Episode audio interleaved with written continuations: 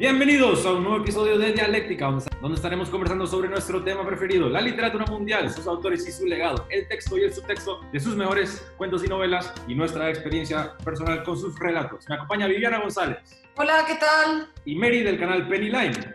Hola, que estoy con Penny. Y en el episodio de hoy estaremos conversando sobre El Maestro y Margarita, novela del aclamado autor ruso Mikhail Bulgakov. Pero antes, una breve sinopsis de la novela y una biografía del autor. El maestro y Margarita no es solo una sátira genial de la sociedad soviética con su población hambrienta, sus burócratas estúpidos, sus aterrados funcionarios y sus corruptos artistas. Acompañado de una extravagante corte, el diablo llega a Moscú e irrumpe en sus mediocres vidas, desencadenando toda una serie de peripecias trepidantes y disparatadas que radiografían las debilidades de la naturaleza humana. Como tantos otros creadores e intelectuales de la Unión Soviética, Mikhail Bulgakov fue hostigado y perseguido por sus críticas al sistema. Por ello no pudo llegar a ver publicada en su vida su obra maestra, El Maestro y Margarita, que solo vio la luz de, de forma póstuma en el año 1966. Por contexto, la novela fue escrita durante la década de los 1930. Comencemos con lo personal. ¿Cómo llegaron ustedes a la novela? ¿Cuáles fueron sus primeras impresiones? ¿Les causó gracia? ¿Les causó miedo? ¿Les causó asombro o esperanza? Bueno, yo llegué a la novela porque justo me estaba leyendo Lolita mientras estaba estudiando Derecho y una compañera de clase que es de Ucrania, pues me dijo, tienes que leerte El Maestro y Margarita. Y desde entonces, que esto hace como ocho años, lo tengo apuntado en mi lista de Goodreads como pendiente. Y bueno, hablando de algún libro contigo de que no fuese eh, de un autor inglés, me acordé de, del Maestro y Margarita y así llegamos a esto. Y bueno, a mí la verdad es que miedo no me ha causado. Hay escenas que son un poco bestias, por decirlo de algún modo, pero a mí me cuesta mucho entrar en el terror en la literatura, la verdad. O sea, Stephen King, por ejemplo, es muy raro que me cree malestar.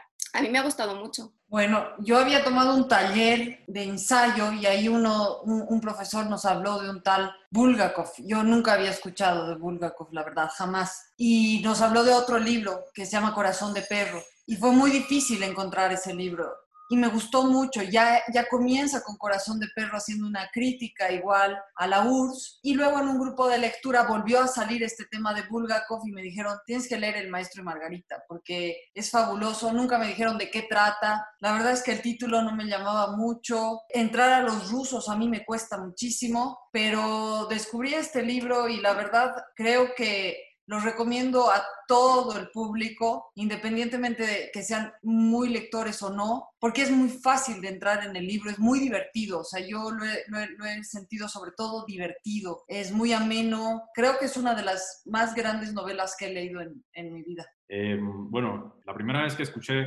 eh, sobre la novela fue en el episodio que grabé con Viviana. Viviana lo recomendó durante nuestro eh, segundo episodio de Dialéctica. Eh, luego hice un episodio con Mary, Mary lo volvió a mencionar y pensé, bueno, como que deberíamos de cubrir esta novela. A mí me encantó, la disfruté un montón. Al igual que Mary, a mí tampoco el miedo o las novelas de terror normalmente no, me afectan. Lo que sí me afecta a veces es como el miedo no intencional.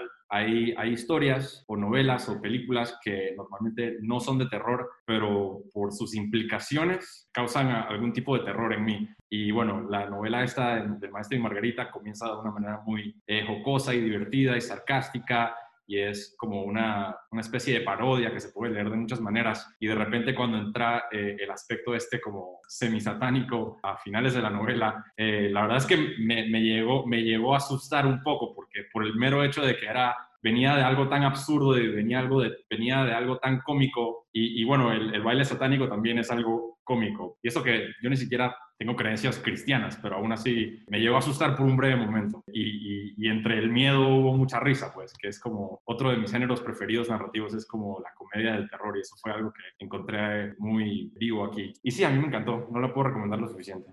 A mí me pasa lo mismo que a ti también, que es, son más las escenas con, no de terror en sí, sino que te crean cierto respeto o malestar, o sea, como pasa con Lolita, por ejemplo, mientras lo vas leyendo, que hay escenas que dices, uff, me dan mucho pavor, porque, por ejemplo, además con este libro, o sea, hay mucha diferencia entre la primera y la segunda parte, porque la primera parte es muy satírica y la segunda parte es, más seria, por decirlo de algún modo, y es cuando entra todo el ámbito del, del satanismo y las misas negras, por decirlo de algún modo, porque allí es cuando realmente matan físicamente a alguien, porque hasta entonces la última, o sea, la única muerte real que había habido era la de Berlioz al principio y porque lo atropellan tranvía, no porque ellos lo maten. Aunque aún así también pienso que no creo que Bulgakov intentase exaltar el satanismo, sino simplemente que no puede existir la luz sin la oscuridad y que la gracia del libro precisamente para mí está en que tiene que ser Satanás quien venga a poner en su sitio a los literatos rusos. Yo a mí, a mí me sorprende que los dos hablen de terror porque yo sí soy una gran lectora de, terror, me gusta mucho ese género, y jamás lo hubiera catalogado como un género de terror al maestro y Margarita. O sea, yo creo que más bien cumple todas las características que tiene más una literatura del género fantástico. Lo fantástico en el sentido de lo sobrenatural, lo extraño, lo maravilloso, pero en ningún momento lo podría catalogar, ni siquiera eh, las partes en las que hay, eh, aparece Margarita siendo bruja o vuela o volante, etc. En ningún momento podría llevarlo a la literatura de terror porque creo que se, se, acerca más a estos fenómenos sobrenaturales, pero desde el punto de vista de la ficción narrativa fantástica. Entonces a mí no me ha despertado, por ejemplo, ningún miedo, más bien en todo caso, toda la novela me he divertido mucho, me ha parecido muy chistosa, muy divertida, pero relacionado a lo fantástico, ¿no? No al, al, terror como tal. Estoy totalmente de acuerdo de que eh, la mayoría de los lectores seguramente no comparten ese sentimiento conmigo porque no es intencional. Es decir, no lo sentí intencional. A mí me llegó a asustar quizás por el contexto en el que, en que lo encontré estaba anuente a la reputación de Bulgakov, que pues, la reputación moderna de Bulgakov, eh, Bulgakov está muy asociado, esta novela también está muy asociada al, al satanismo y al Wicca y al hermetismo y a la, y a la práctica de, eh, de, la brujería. Y no es que yo crea realmente en la brujería, digo, parte de mí eh, puede que sí, quizás un, un, aspecto muy primitivo, pero sí unas, un, un, un cierto sentimiento de malestar comparto ese sentimiento de, quizás inquietud con Mary durante la sección de el ritual eh, que involucra a, Margarita, en donde la cubren en sangre y que aparecen unas ranas cantando y todo es como muy absurdo y muy ridículo, pero me recordó mucho a esto tener que mezclar mis referencias de cine con mis referencias literarias, pero me recordó un poco a las películas de un director norteamericano que se llama Sam Raimi, que hace comedias de terror. Y bueno, ese tipo de cosas por el contraste y la justaposición me inquietan un poco, pero como dije, la encontré también muy divertida, ¿no? Mayormente divertida que, que terrorífica. Yo lo pondría dentro del realismo mágico, aunque, como decía Viviana también, es cierto que hay muchos géneros mezclados, porque claramente es una crítica de la sociedad de ese momento. Hay fantasía, que ya existe en el, real, en el realismo mágico, hay cierto horror, como hemos comentado también, y y creo que es un libro en sí que más que profundizar en los personajes, porque no creo que en ninguno de ellos se profundice demasiado, es más la crítica del sistema y del funcionamiento y a la vez, o sea, de los géneros hay que hablar de los estilos literarios porque claramente hay tres estilos literarios que se pueden separar, por lo menos desde mi punto de vista, que es por un lado de la primera parte que transcurre en, en Rusia, que a mí me recuerda muchísimo a Tolstoy, tiene la forma de escribir muy similar, además hace una crítica de la sociedad muy similar, de cómo viven y con toda la exuberancia que viven, con la diferencia que eh, con Tolstoy son, es con la época zarista y ahora es con, con la pero realmente viven de la misma manera y tienen las mismas preocupaciones que tenían la nobleza en la época zarista. Por otro lado, hay el estilo narrativo de todo lo que hace referencia a Poncio Pilatos y a, Jesús de Nazaret. Y finalmente creo que es también muy distinto el estilo narrativo de la segunda parte de todo lo relacionado con Margarita, todo lo que pasa con Satanás y su corte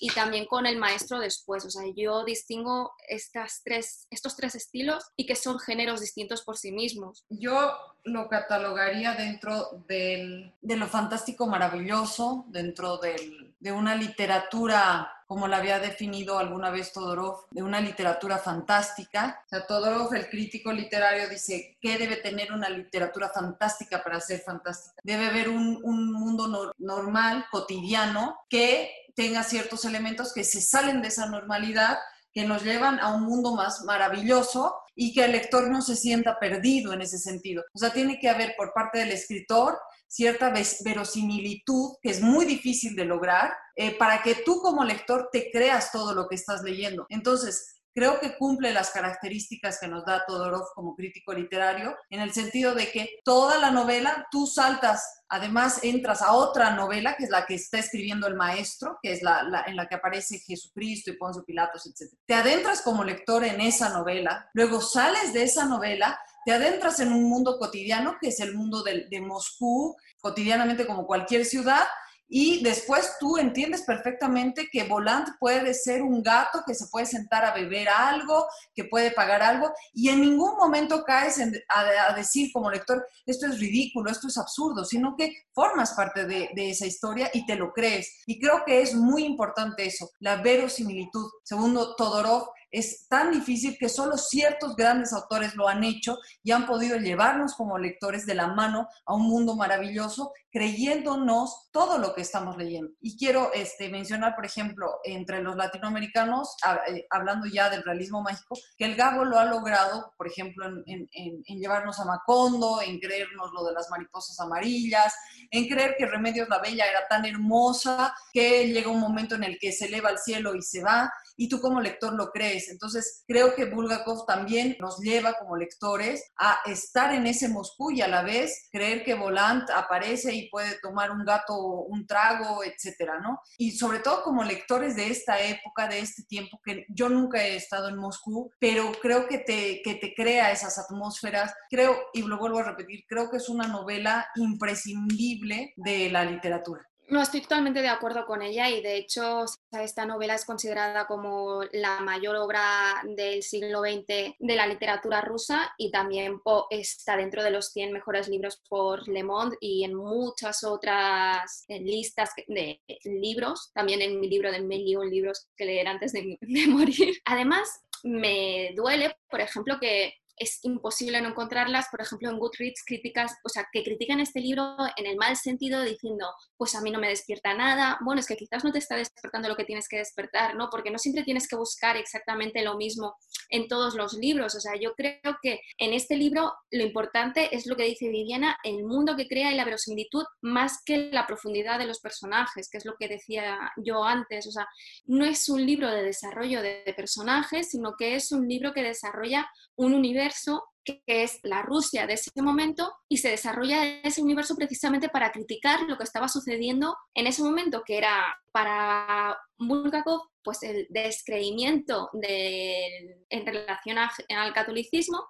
y por otro lado, pues que se utilizase la literatura de forma propagandista en vez de como arte o sea, para mí los dos grandes temas que en esos momentos cuando estaba escribiendo este libro, o sea, se estaba intentando eliminar la religión en, Rusia y por lo tanto es, una, es de hecho el tema con el que se inicia el libro sobre si Jesús eh, existió o no, ya no si es el hijo de, de Dios o no, sino como figura histórica. Y por otro lado, es sobre todo una crítica al sistema, porque al final parece que no hubiese una diferencia real entre la época zarista y los comunistas, porque seguían habiendo un montón de cosas prohibidas y todo tenía que ir dirigido a un mismo sitio, simplemente que el sitio había cambiado y el poder estaba en manos de otra persona. Y eso al fin y al cabo es lo que le pasó a Bulgakov, porque eh, sus abuelos eran ambos clérigos y por lo tanto para él la religión era muy importante. Y por el otro, o sea,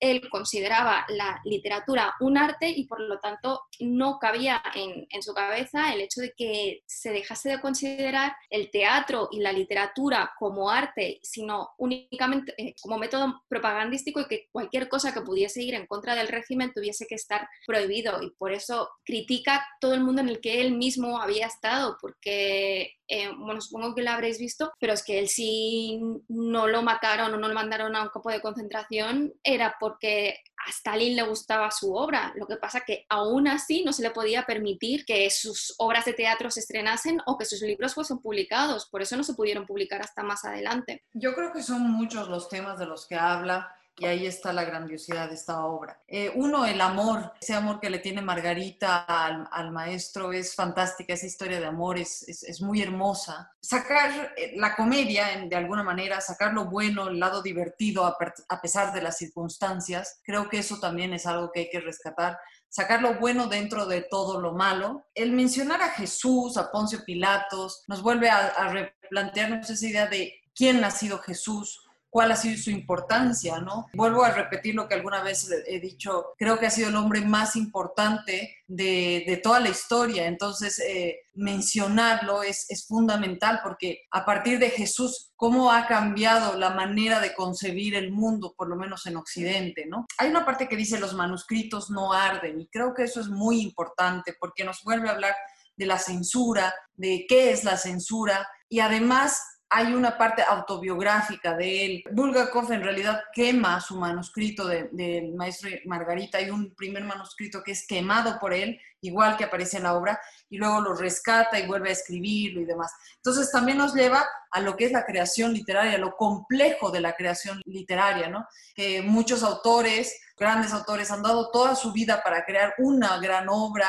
o dos grandes obras, pero lo que implica realmente una creación literaria. Es un juego de, vida o muerte, ¿no? Y creo que eso también hay que rescatar de la obra. A mí me parece que esta novela tiene un elemento de caos o de, caos muy controlado. Comienza con el, con el elemento religioso, sigue con esta crítica eh, hacia la burocracia de la Unión Soviética, incluye este aspecto metaliterario y un aspecto también crítico en relación a, el mundo de la publicación en la Unión Soviética también eh, se burla mucho de la naturaleza humana, de la vanidad, de la cobardía. Por un momento me dio la impresión pues de que todos los personajes eh, durante la primera mitad con quienes que, se encontraban con Bolan y que recibían algún tipo de soborno por parte de Bolan terminaban castigados o presos o en un manicomio y era este juego de Bolan jugando con las debilidades humanas. Y de repente la segunda mitad me dio a mí la impresión de que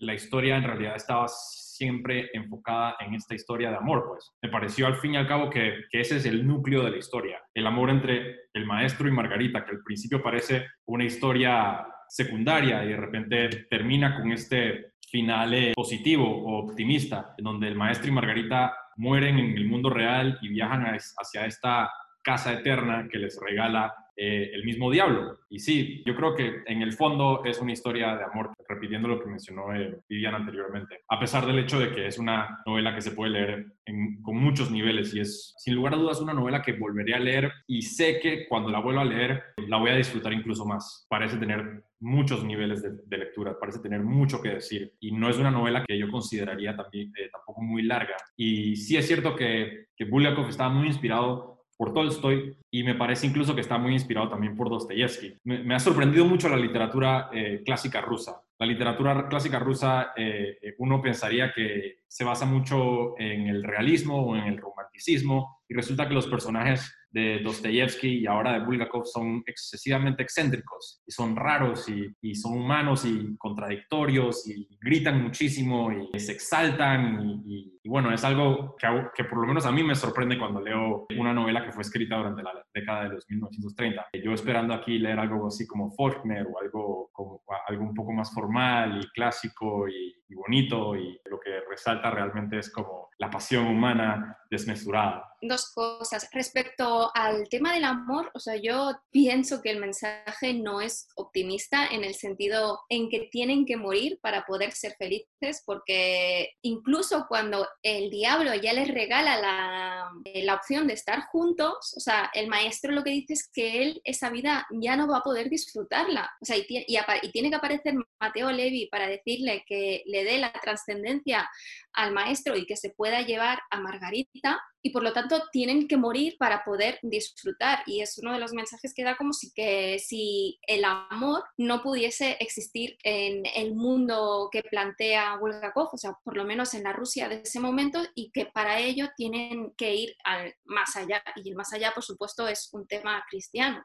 que nace del cristianismo. Y el otro tema, que es algo que ya he mencionado, es el hecho de que tenga que ser el diablo el que castigue a todos los literatos por sus o sea, por sus faltas, por decirlo de algún modo, y que no sea Dios quien venga a, castigarlo, sino que es el diablo el que mantiene el equilibrio, o sea, castigando a las personas para que no sean malas personas y se rediman, o sea, que es algo que, bueno, viniendo de una persona creyente que parece ser Bulgakov, pues no deja de ser, no sé, irracional, por decirlo de algún modo, porque no creo que él fuese satanista como dicen muchos y como se ha transformado así con el wiccanismo y el satanismo. Y bueno, creo que era algo digno de mención. Ah, respecto a lo que, a lo que dice eh, que es el diablo el que maneja, el que tiene cierto equilibrio, me he hecho recordar otra, otra novela que se titula El Diablo y es de Giovanni Papini, es un libro muy antiguo eh, que gira en torno a quién es el diablo, cuál es la figura del diablo, cuál es su importancia en Occidente. Y, eh, y, justo hay una idea así de quién es el diablo y por qué este mundo no se ha vuelto tan caótico. Y en realidad lo que nos dice Papini en algún momento en el libro es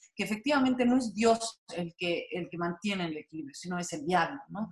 Eh, también hay que tomar en cuenta que el diablo, ¿de dónde viene la figura del diablo? Surge de Dios, creo que es un tema muy interesante, creo que hay muchos libros que lo han eh, rescatado y este libro que les menciono, el de Giovanni Papini, no sé si es anterior a Bulgakov o posterior, pero sé que es muy antiguo y que pues vale la pena también, también leerlo, sobre todo si te interesan esos temas. Yo soy fanática de temas que tengan que ver con Jesús o con el tema del diablo, etcétera, ¿no? Y lo que acaba de decir, pues, pues me recuerda eso.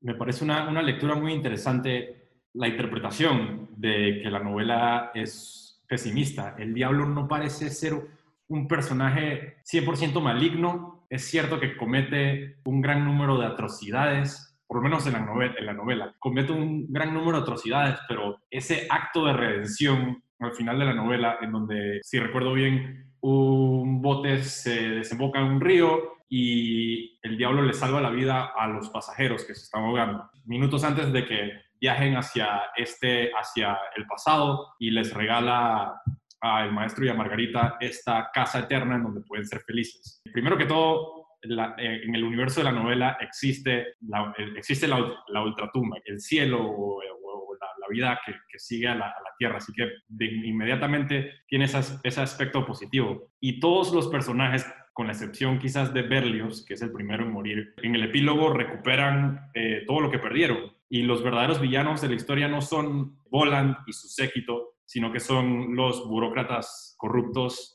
de Rusia. El mero hecho de que existe la justicia divina, es decir, hay entidades por fuera de nosotros que castigan las debilidades humanas, eso ya a mí me parece excesivamente optimista, aunque sí juega con lo macabro. Además de que el aspecto metaficcional de que, bueno, Bulgakov murió en 1940 y la que terminó de escribir la novela fue su esposa, Elena Bulgakov, y bueno, de cierta manera, Elena Bulgakov se regala a ella misma y al maestro, porque ella es Margarita, eh, pues como la inspiración de Margarita. Ella misma se regala este final feliz, pues, en donde su esposo, Mijael Bulgakov, y ella pueden vivir felices juntos para siempre en, este, en la literatura, en el mundo ficcional. Entonces, está el maestro y Margarita que representan a Bulgakov y a Elena, y dentro de la novela ellos entran a un mundo fantástico y está Bulgakov de verdad con su esposa Elena, y Bulgakov muere en 1940 y a la misma vez vive eternamente dentro de la novela. Entonces, ese es otro aspecto que, a mí me, me fascina, me parece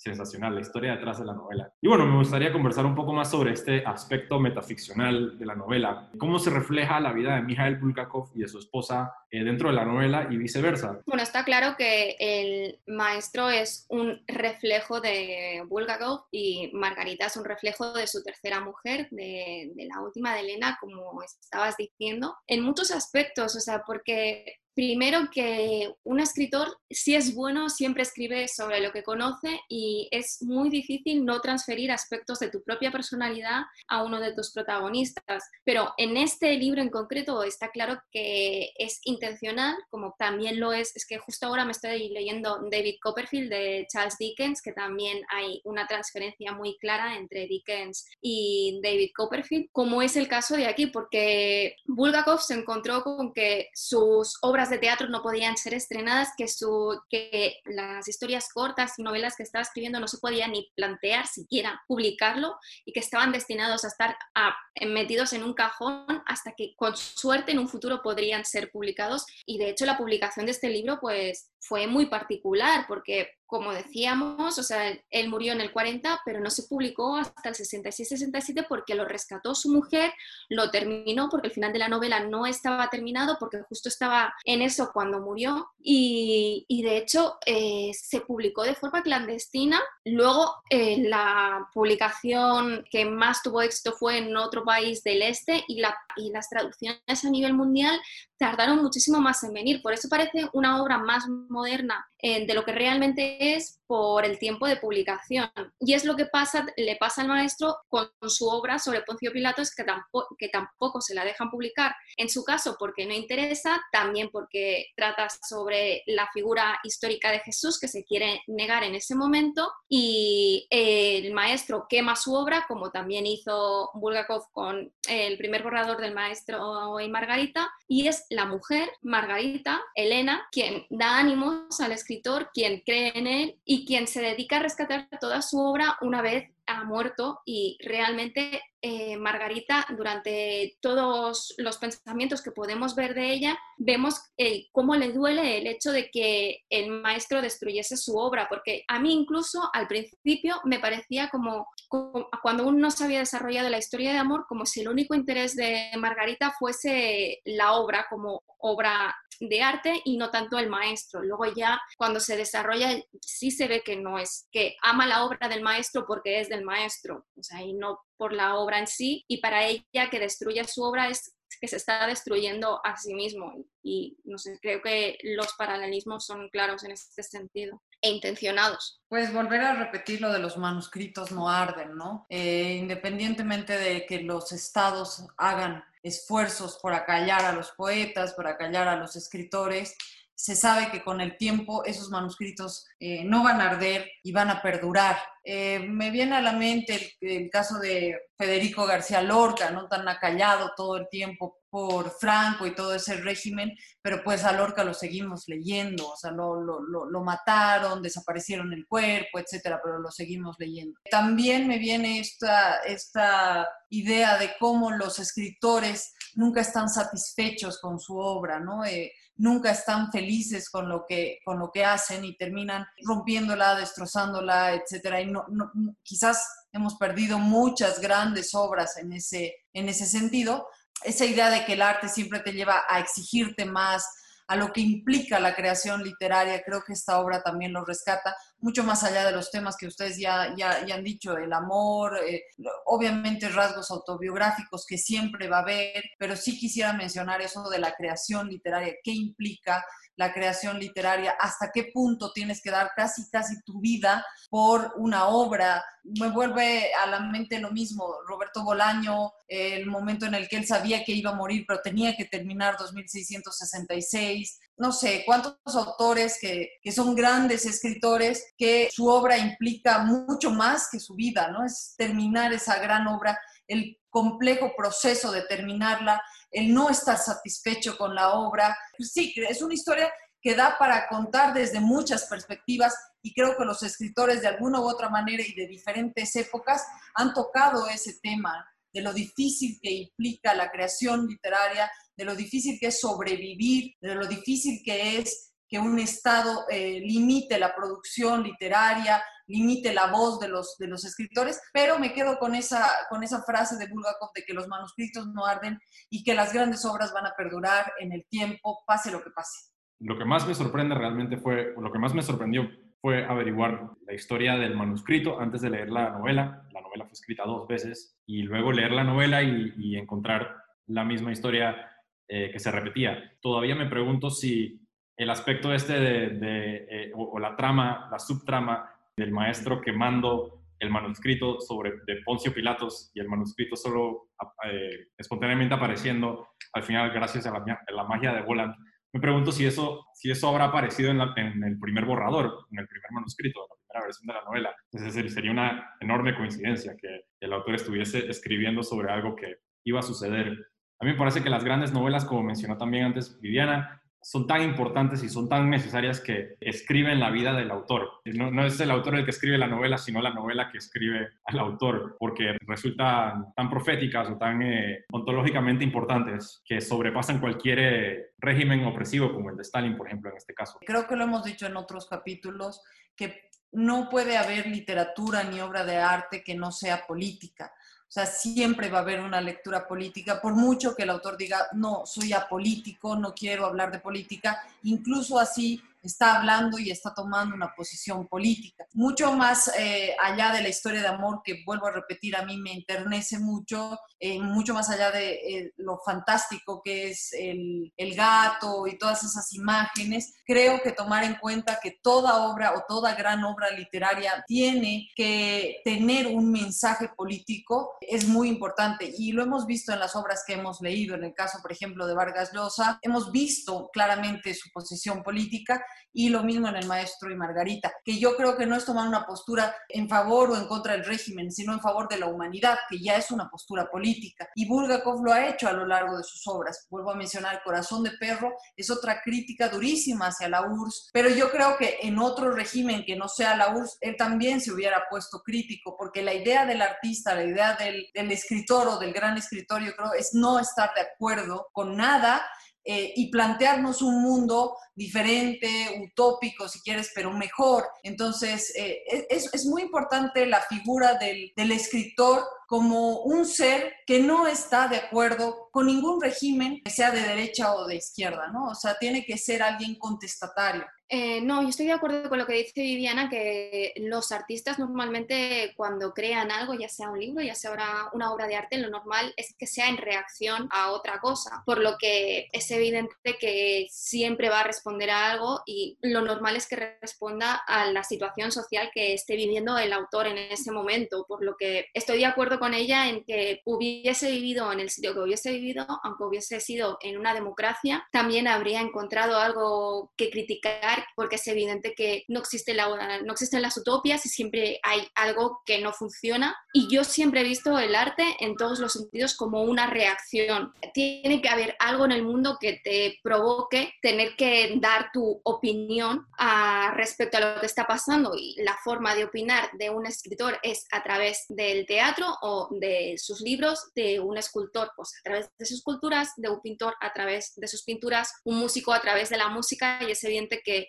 eso es el arte real, porque al fin y al cabo eh, creo que lo que critica también Bulgakov en el libro es que los que se consideran literatos en el libro no son real, eh, realmente literatos porque están trabajando por las ideas que les dan, o sea, les están dando encargos concretos de lo que tienen que decir, que es como empezó trabajando él y vio que no podía seguir con ello y no podía dar su opinión, porque si no, no es un arte real, porque no estás reaccionando, no estás creando en algo que tú creas. Una cosa es que alguien te pueda dar una idea y otra cosa es que te digan lo que tienes que hacer. En el momento que te dicen lo que tienes que hacer, deja de ser un arte y no va a ser recordado dentro de 100 años. Me parece totalmente verídico que la novela no es realmente una crítica directa hacia la, Unión Soviética o, incluso el gobierno stalinista. Es más como una crítica hacia la raza humana en general. Hay una sección de la novela en particular en donde eh, se hace una directa comparación entre los papeles burocráticos de una persona y la vida de una persona, en donde Bolan le dice a un burocrático que si una persona no tiene papeles, esa persona en realidad no existe, y es el, terrateniente del, apartamento que, de, Berlioz, que el, apartamento que es apoderado por el Boland y por su séquito, y el burocrático al aceptar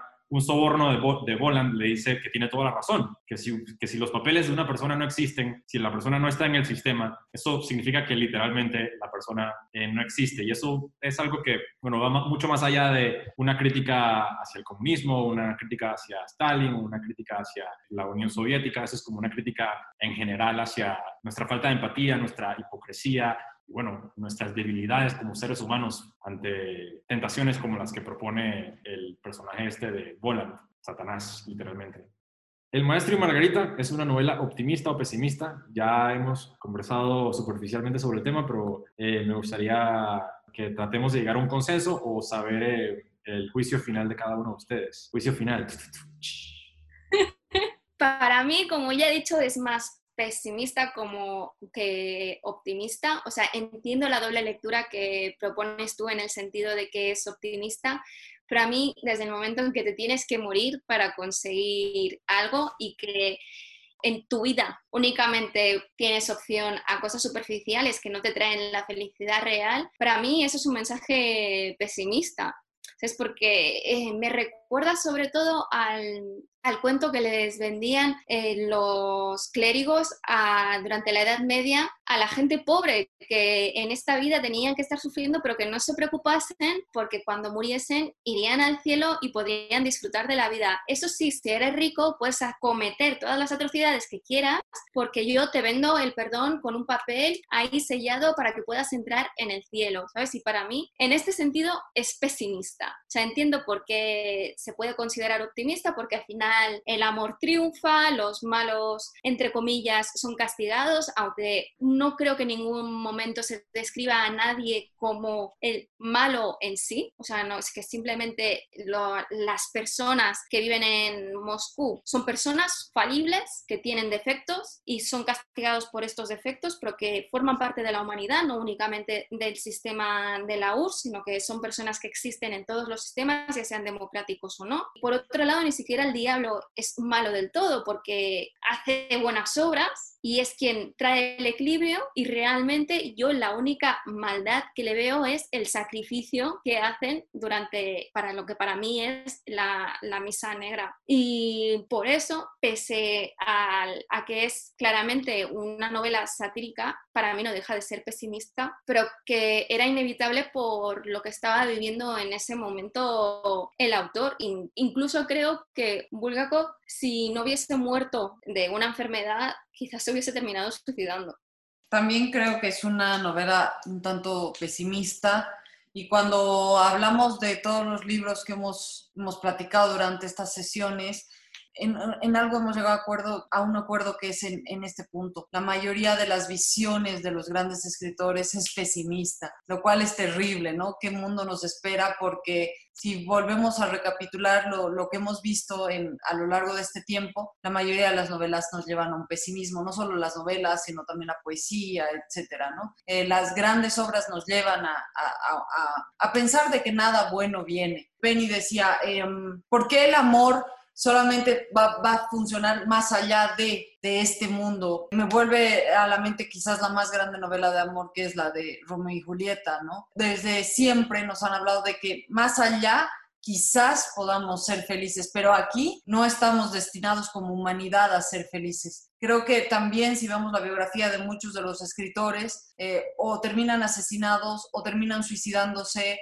o terminan muchas veces en psiquiátricos, etcétera, porque hay algo que no está bien de la humanidad y que la literatura nos lo dice y que no lo estamos viendo, incluso ahora con la pandemia y demás. Creo que eran cosas que ya estaban profetizadas, o sea, que ya la literatura nos había dicho, no vamos por buen camino, los grandes escritores no se adaptan a este mundo, no tienen por qué adaptarse y pues muchas veces sí terminan suicidándose porque por lo mismo, no están de acuerdo con lo que estamos viviendo. Yo voto por optimista todavía, pero entiendo perfectamente bien por qué se puede leer como algo eh, pesimista. Pero sí, yo todavía pienso que la novela tiene más rasgos optimistas que pesimistas. En especial por ese final en donde incluso el diablo se, se llega a redimir. Todo vuelve a la normalidad en Moscú durante el epílogo y a Margarita y al maestro, que son señuelos de Bulgakov y su esposa, pues se les regala un final feliz. Y el mero hecho de que existe la vida que sigue, que es lo que mencioné anteriormente, el mero hecho de que Bulgakov propone esa idea como una realidad, eh, ya me parece suficiente evidencia como para ponerlo sobre la balanza por el lado eh, optimista. Aunque sí es cierto que la humanidad, desde el punto de vista, desde el monóculo de, de Bulgakov, Bulgakov tiene un monóculo súper chido. Eh, desde el monóculo de, de, Bulgakov, la humanidad es una grandísima mierda, pero el, mero hecho de que existe este tipo de justicia, divina, incluso desde el personaje que personaliza toda la maldad del universo, me, dio rasgos a mí como de, esperanza, pues por lo menos. A la misma vez entiendo perfectamente bien por qué se puede ver el otro lado, pues, porque es una novela que, que no, el, el, amor que se presenta en la novela es incumplido, por lo menos en vida, pues, porque el, maestro y Margarita no se encuentran en vida, aunque lo parece. Eso es algo que, bueno, aquí cambiando un poquito el tema, eso es algo que a mí me llamó mucho la atención, que Margarita se trepa a una escoba y luego sucede eh, la misa negra y luego viajan hacia el manicomio y el maestro escapa con ella y sucede toda esta eh, divertida y extravagante aventura entre los dos. Y no es hasta uno de los últimos capítulos o el final del capítulo en donde se enteran en el manicomio que el paciente número 118, que era el maestro, ha fallecido. E Iván Desamparado, el pupilo, es el que dice, ah, y apuesto que también una mujer en Moscú murió a la misma vez. Y uno se entera de esa manera que, ah, claro, toda la magia y toda la aventura esta onírica que sucede entre estos dos personajes es algo que está sucediendo no eh, corporalmente, pero entre sus almas. Bueno, eso a mí también me pareció muy romántico a su manera, pues. ¿Alguien quiere eh, llevarme la contraria? Adelante. Eh, yo difiero contigo en que sea algo onírico, creo que sucede realmente, simplemente que no en la misma realidad, o sea, sino en una quinta dimensión, por decirlo de algún modo, porque está claro que toda la misa y la fiesta está sucediendo a la vez en el piso, pero no, porque cuando entran eh, no, no está sucediendo nada, sino que está sucediendo en otra dimensión, pero no creo que Margarita esté muerta en ese momento, porque de hecho, o sea, si recuerdas, eh, Margarita la sigue Natasha, su criada, y su criada sí que sigue siendo bruja, y ellos mueren cuando los devuelven, para mí, ¿eh? cuando los devuelven a, su apartamento, que les llevan eh, el vino de no sé qué, no, de Poncio Pilatos creo que es, y entonces los, los envenenan y es cuando mueren, y es como si el diablo sí que volviese atrás en el tiempo y por un lado el maestro no hubiese llegado a salir del manicomio y por el otro Margarita no hubiese llegado a dejar su piso en Moscú. O sí, porque al fin y al cabo es el punto de vista de Iván, ¿sabes? En ningún momento se nos dice dónde se ha encontrado el cadáver de cada uno de ellos, pero desde el momento en que Volán y su séquito pueden aparecer y desaparecer de donde, desde donde quieran, porque en el sentido de que ellos están en una quinta dimensión y desde esta quinta, quinta dimensión pueden aparecer donde quieran, eso no quiere decir que estén muertos, porque de hecho si te fijas, no se transforman en sus seres reales espirituales hasta que están volando todos juntos hacia el limbo, que es donde se encuentran a Poncio Pilatos. Entonces, para mí, eh, la historia del maestro y Margarita de la segunda parte no es onírico, sino que es real. Pero sí que también creo que se podría interpretar como tú dices. Sí, yo no quise decir que con onírico no es real. Yo también pienso que Margarita se trepó una escoba y viajó por los cielos de Moscú y conversó con una rana y que toda esa, situación sucedió en el universo de la novela. Me llama la atención el hecho de que en la novela se, se menciona explícitamente la quinta dimensión para explicar eh, cómo el apartamento de Voland, el, apartamento que Voland le, robó a Berlioz, el tío de la novela, eh, es tan amplio porque es como un, es una mansión y, y desde fuera, bueno, es una, es una habitación que se convierte en una en una mansión cuando alguien cruza el umbral y Voland eh, explica o dice, bueno, lo que sucede es que cuando alguien entiende cómo funciona la quinta dimensión, uno puede amplificar cualquier tipo de espacio. Eso me llamó la atención porque, bueno, es una novela que se escribió en 1930 o en la década de los 1930 y para que estén hablando sobre dimensiones, eso a mí obviamente siempre me vuela la cabeza. Es como cuando Borges habla sobre la metafísica también, pues ese tipo de evidencia eh, por parte de un escritor. Me encanta. Okay. ¿Es El Maestro y Margarita una novela satánica?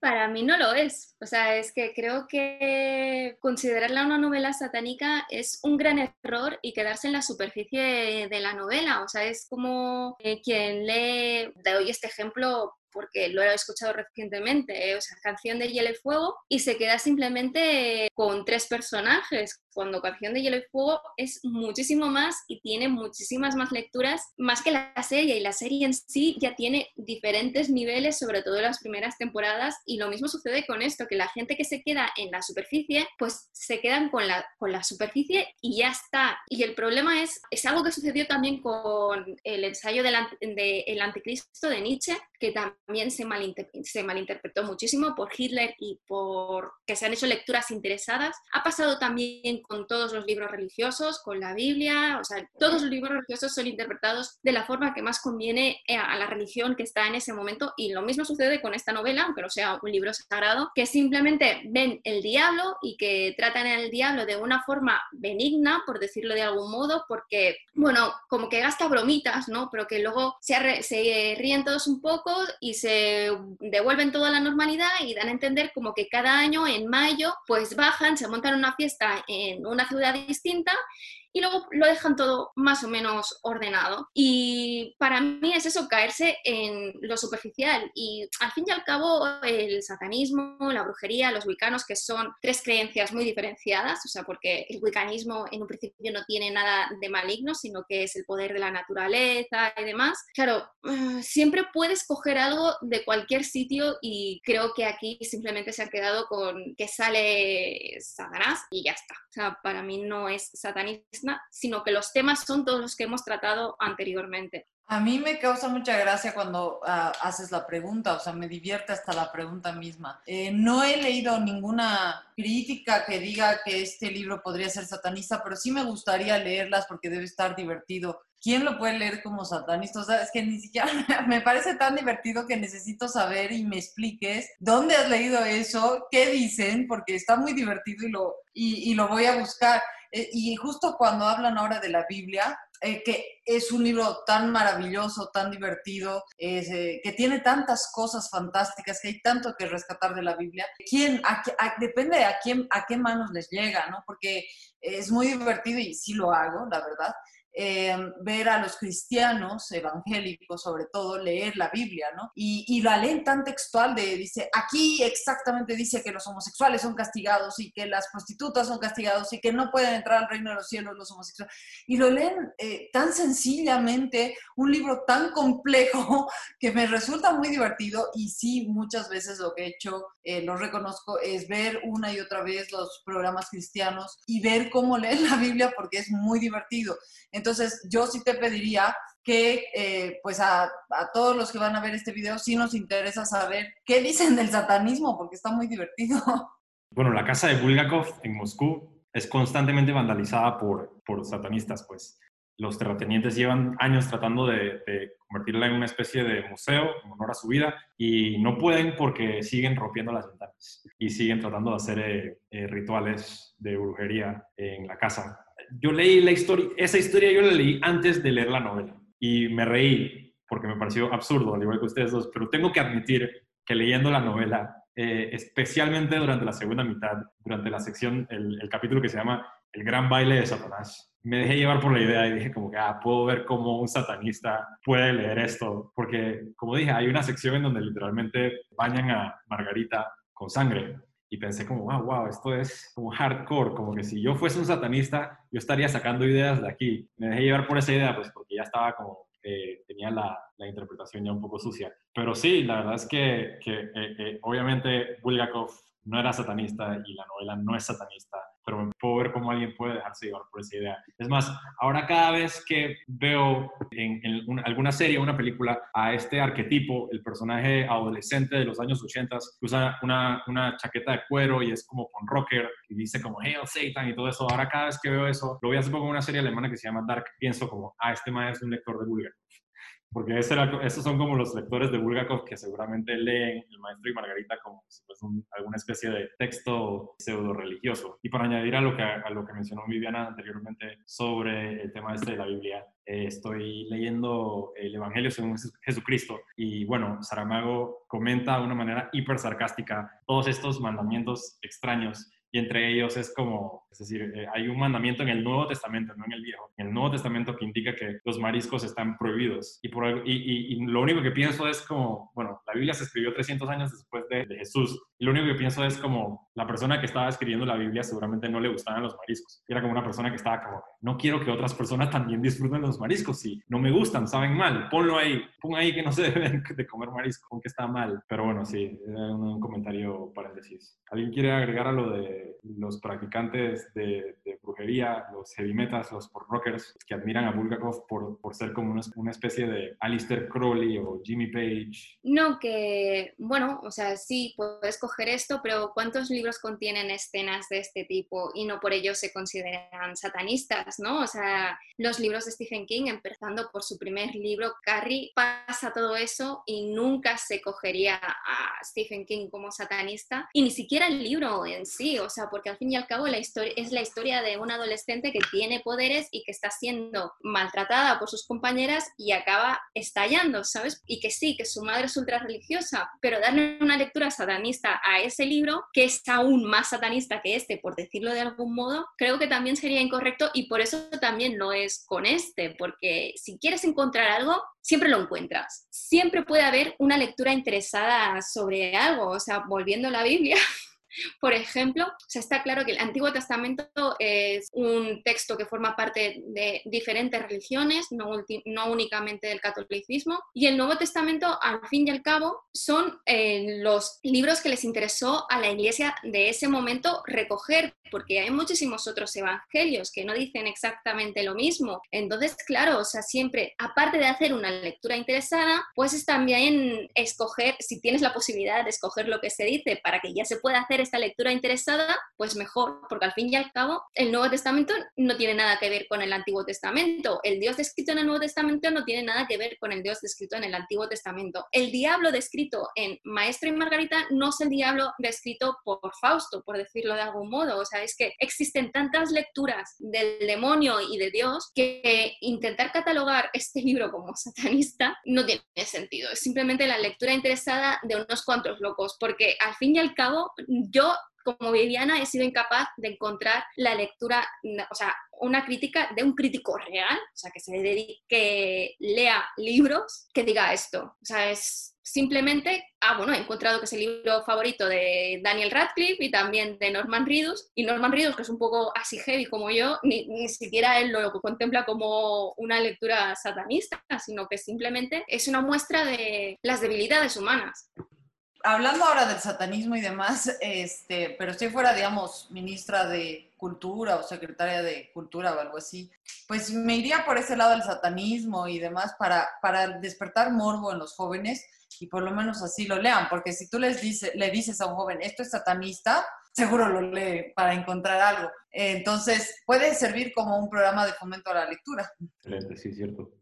Yo estoy segurísimo de que no hay ningún crítico de verdad que haya eh, interpretado esta lectura como algo realmente satanista. Aún así, yo sí me dejé llevar por, por, la idea y, voy a, y voy a volver a, a, mi reacción ante el texto, pues como que si, si alguien trata de escribir un texto satanista, un texto así como Kerry o un texto así como una novela de terror en donde hay un personaje que es satanista y asesina a muchas personas y hay muchos elementos macabros puestos ahí adrede como para eh, resaltar el gore o, asustarme a mí. Eso a mí no me va a afectar en lo absoluto. La razón por la cual yo tuve cierto, cierta inquietud al leer la novela fue eh, la jocosidad con la que se mezclaba, la celebración con la que se mezclaban estos elementos de Satanás y su séquito robando almas en Moscú y bañando a Margarita, quien es esencialmente la protagonista de la novela en sangre y, ella realmente regocijando el hecho. Por, en ningún momento se, se interpreta de una manera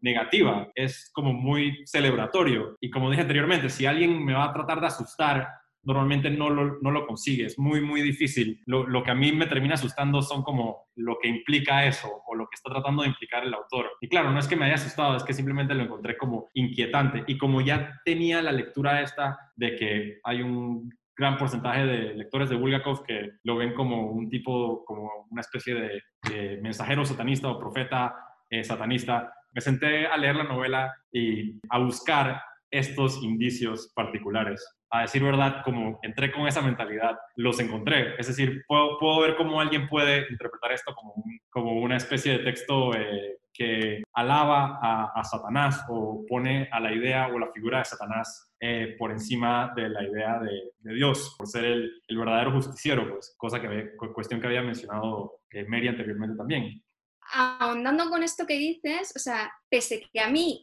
esa escena en concreto también me, creo, me crea inquietud, o sea, por la mezcla de todo, ni siquiera esa escena la puedo interpretar como satanista, porque para mí es como un ritual que tiene que suceder cada año para compensar la luz con la, con la oscuridad y devolver el equilibrio. Es algo que tiene que pasar cada año para que el mundo pueda seguir existiendo. Entonces, me cuesta interpretarlo como clave satanista en, el sentido que estamos hablando, porque simplemente es una alegoría de que no hay luz sin oscuridad y que nunca va a ganar más un lado que el otro, porque cada lado necesita que el otro exista para poder existir. O sea, es que es el yin y el yang, es algo que existe en todas las culturas. Tiene que existir la contraposición de algo para que el otro algo pueda existir y simplemente tiene que haber ese punto de maldad, de ejecutar a alguien, de bañar a otra persona con esa sangre para que pueda volver a nacer la luz.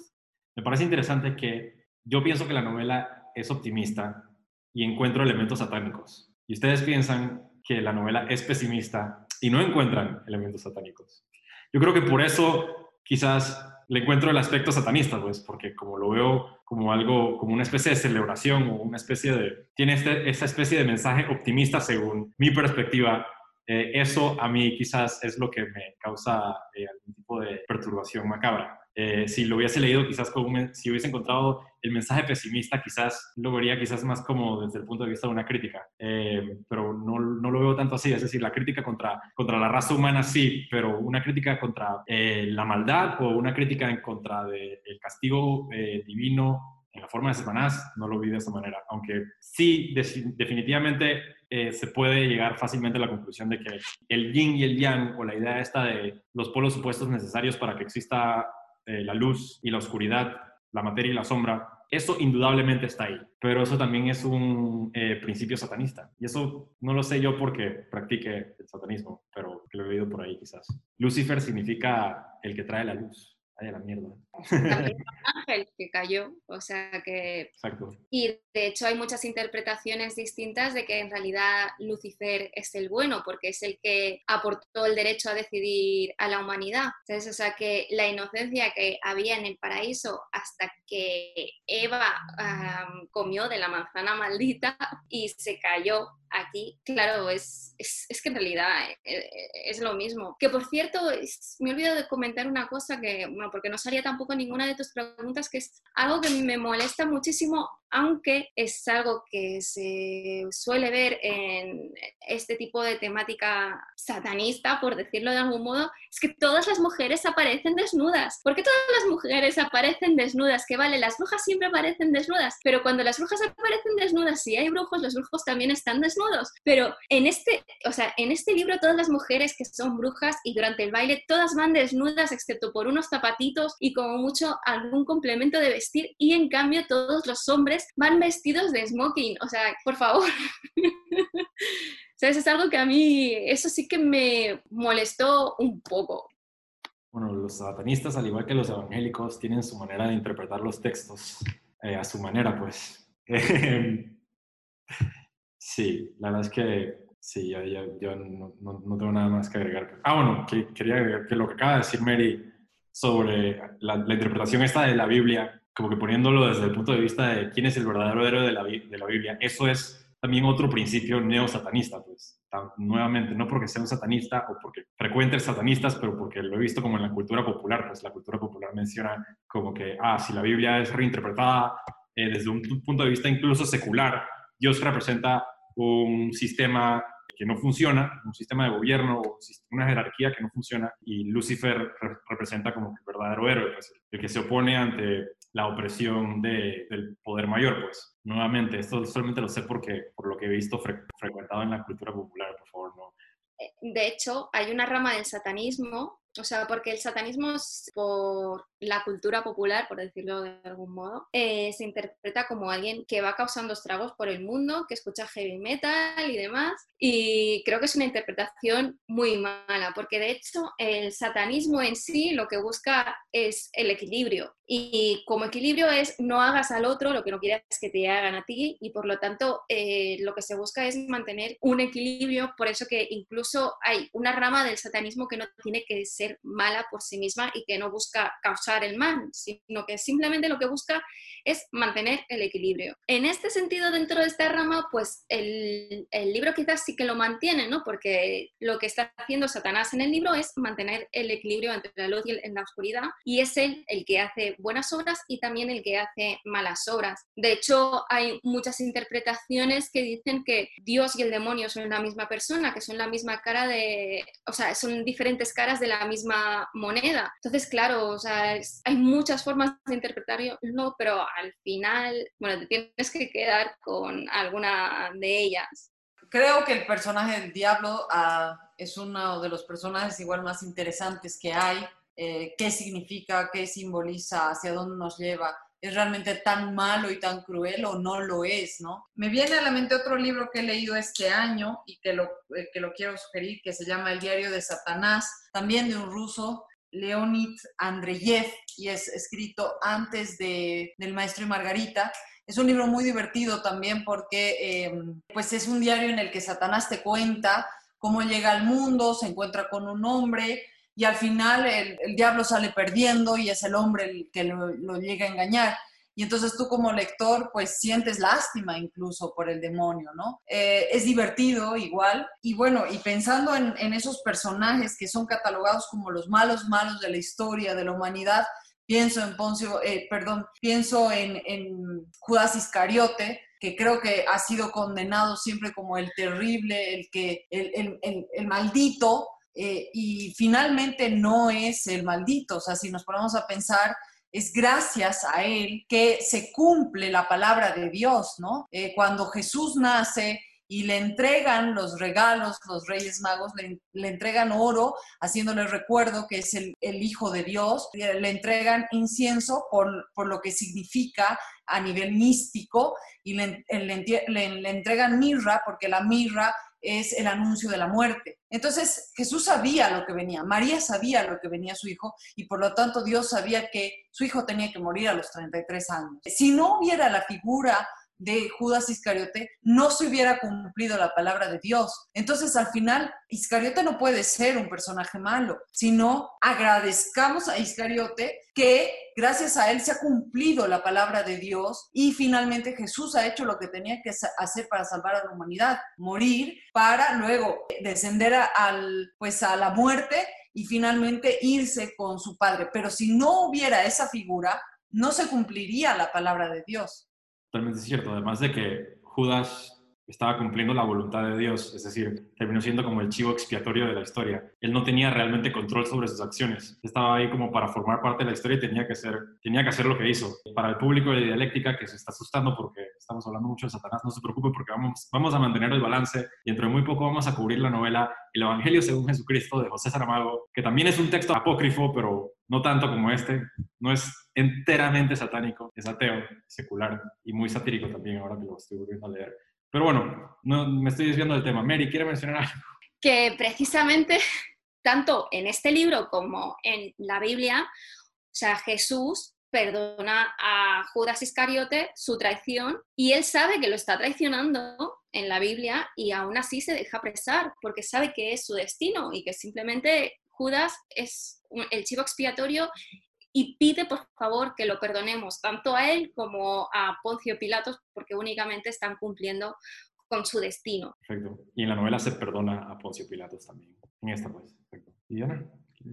Pues nada, simplemente decir que creo que muy poca gente todavía conoce este libro y que hace falta que lo lean, que creo que, vuelvo a repetir lo que he dicho al principio, no importa en este caso si eres un lector asiduo o no, Creo que es un libro divertido, creo que es fácil de entender, eh, incluso cuántos años han pasado y es muy fácil de entender. Creo que puede funcionar para adolescentes, para adultos y para todos. O sea, creo que eh, muy poca gente conoce este libro y por lo tanto están negándose un momento de felicidad que ahora mismo y con la pandemia y demás, creo que podrían aprovechar porque seguro, seguro no va a ser un tiempo perdido, sino va a ser un gran, gran momento de felicidad.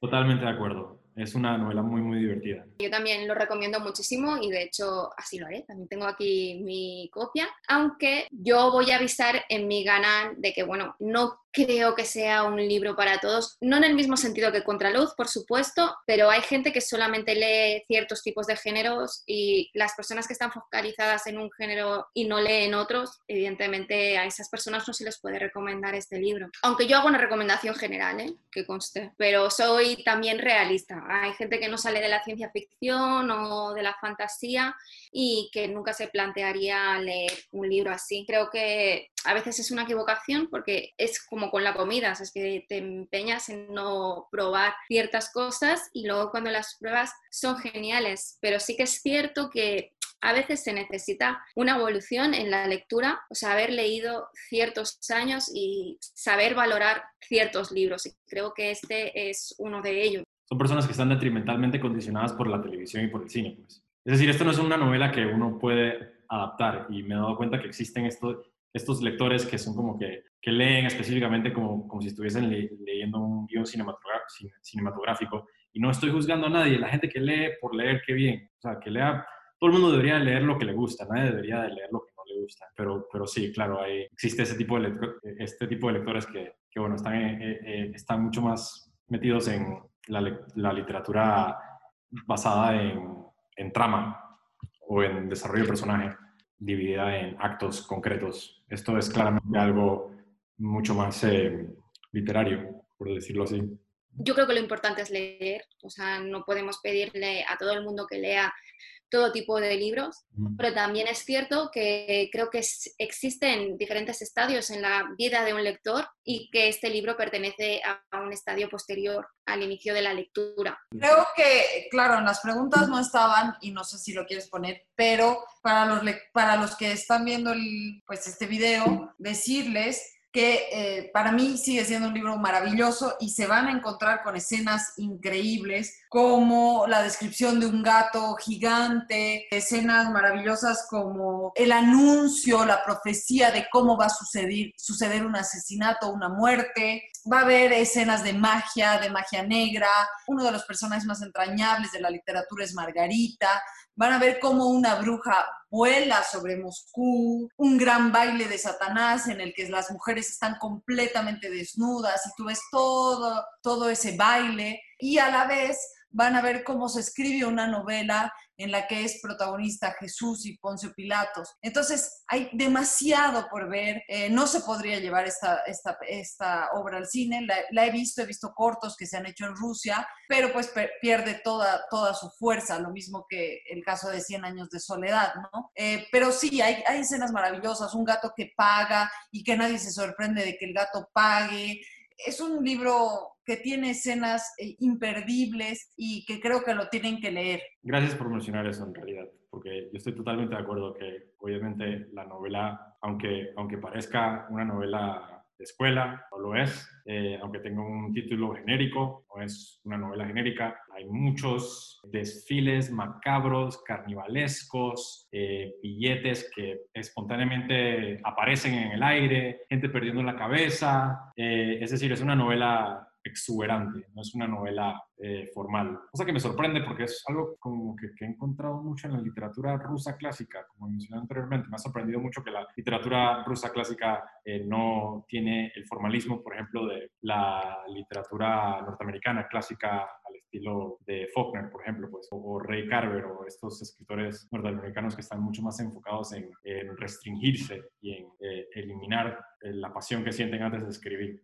Bueno, yo quería decir que, bueno, que estoy totalmente de acuerdo con Viviana, o sea, de hecho, mi personaje favorito es Popota, el gato, precisamente por la realidad que genera, ¿no? Que un gato esté comprando un billete y que luego se transforme y que, y que encima sea el mejor tirador con la pistola, y creo que es el que genera los momentos más satíricos y más divertidos de, del libro, a la vez que es cruel, o sea, que es, no sé, es, es un personaje que a mí me gusta muchísimo. Mi personaje preferido es Margarita. Eh, estaba leyendo la novela y como que de repente aparece eh, Margarita está trepada sobre una escoba y volando sobre los cielos de Moscú. Yo como que, un momento, tuve que tirar para atrás. Un momento, como que, desnuda, desnuda. Un momento, estoy leyendo bien esto. ¿Cómo llegamos aquí?